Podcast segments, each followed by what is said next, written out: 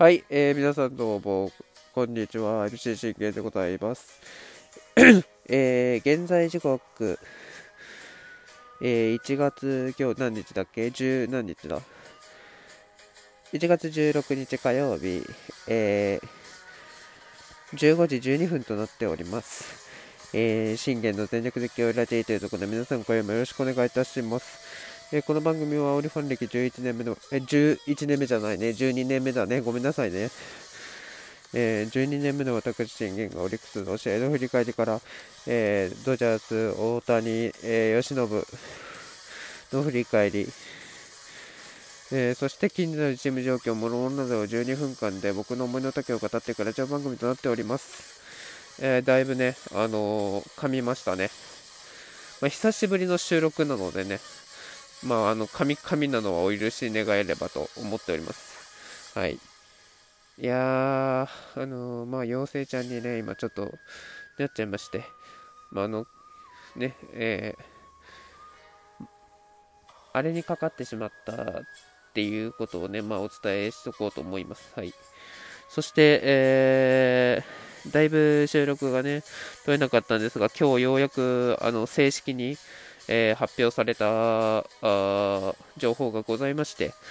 えーなんと、お我がオリックス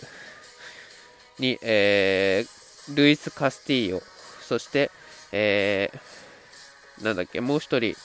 いるのですが、ルイス・カスティーヨと、えーアンダーソン・エスピノーザ、え2人のに若き二投手を獲得に成功いたしました。はい。まあ、よいあのーようやく正式に発表されたということなんですけども、あのーまあ、最初はですね、まあ、カスティーヨの噂は出ておりました。もちろんエスピノーザのあの噂もあの出ておりました。両方との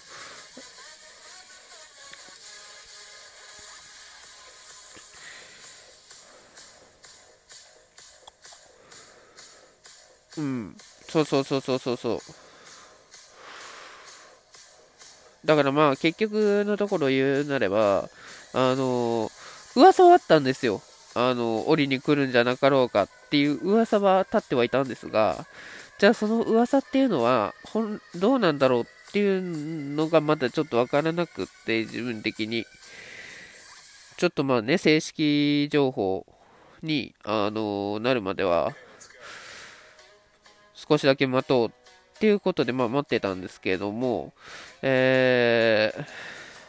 今日ようやく先ほど、えー我がオリックス・バファローズ、えー公式が、えー報じたというところでございます。はい。ということで見ていきましょう。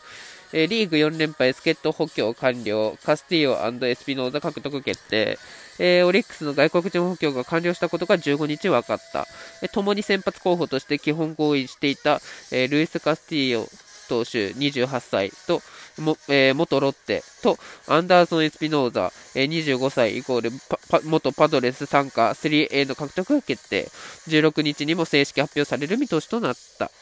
えーリーグ4連覇と日本一奪回を目指し、えー助っ人は6人体制でスケスタートする。マーウィン・ゴンザレス内野手、えーレアンドロ・セデーニョ、えーは在籍2年目を迎え新加入組ではリリーフ右腕のアンドレス・マチャド投手、えー全ナショナルズ、えー左の長距離砲としてコーディ・トーマス外野手、えーも全アスレチックスの獲得が発表されているというところでございます。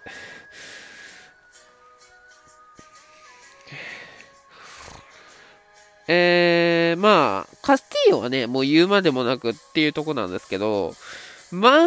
あ、あの最終的にはカスティーヨも、あの、うちはね、やられたんですよね、実は。あのーまあ、最初あたりは、あ、カスティーヨなら、ワンチャンこれ攻略できるな、みたいなの対象だったんですけど、もう最終、最終に、シーズン終わりに近づいてくるうちに、あのーなんでかわからないんですけど、カスティーヨ打てないんですよ。いや、だから、ね、あのーやっぱ状態もあると思うんですけど、なんかオリックスに対してやたら得意なのかな、得意になってきてるなっていうのはあの感じましたね。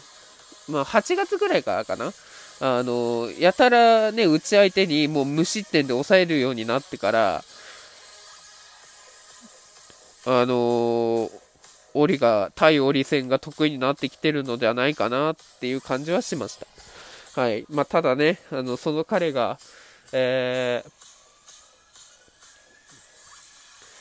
うちに来たっていうことは、まあ、すなわち、ね、もう、あの、獲得は決定ということなのでね、あの、公式がね、あの、正式に、あの、お知らせの方をね、あの、発表したので、もうこれは、あの、決定ということになります。まあ、ただ、僕はね、あの、ワゲスというね、男を知ってるわけですよ。あの選抜でも輝くことができず、なおかつリリーフでも輝くことができなかったね、ワゲスパックという男を知ってるんですよ。うん。ね、一昨年の日本シリーズでは、素晴らしいね、活躍をしてくれたわけなんですけど、でも、去年の活躍は、僕は何もなくって、彼には。唯一、あの、一戦だけ、えっと、9月のベル、9月のね、えー、19日、トークの日かな？ベルーナドームでの一戦で、えー、別人なワゲスを、えー、見せたというのは、あの、あるんですけど、ただ、あの、いつも通りのワゲスっていうのは、あの、どうしても拭えなかったので、やはり彼みたいな存在にはなってほしくはないと僕は思っているわけですよね。で、えー、ましてや、このエスピノーザ投手、えー、すごく僕自身も期待はしております。また、あの、25歳の若さがあるということで、えー、なおかつ、元パトレスの 3A、なんていうかな、あの、他にも投手でね、あの、マチャドもいるわけです。マチャド投手もいるわけですよ。で、で、外野にはゴンザレス君、えー、セデーニョ君もいて、そして、ここに、あの、トーマス君が加わるわけですから、あのー、ね、とんでもない一発人になるのは間違いないのかなとは思ってはいますけどね。はい。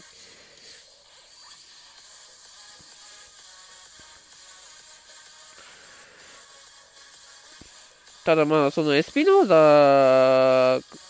投手に僕は、あの、期待するとするならば、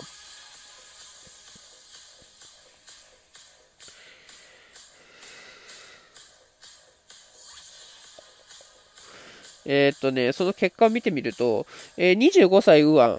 えー、さっきはメジャーでの登板はなく、カブス時代の22年に7試合投げ、えー、18回3分の1、えー、0勝2敗、防御率5.40、さっきはマイナーで28試合、131回3分の2、8勝9敗、117奪三振、防御率6.15。この結果を見ると、ちょっと不安なんですよね。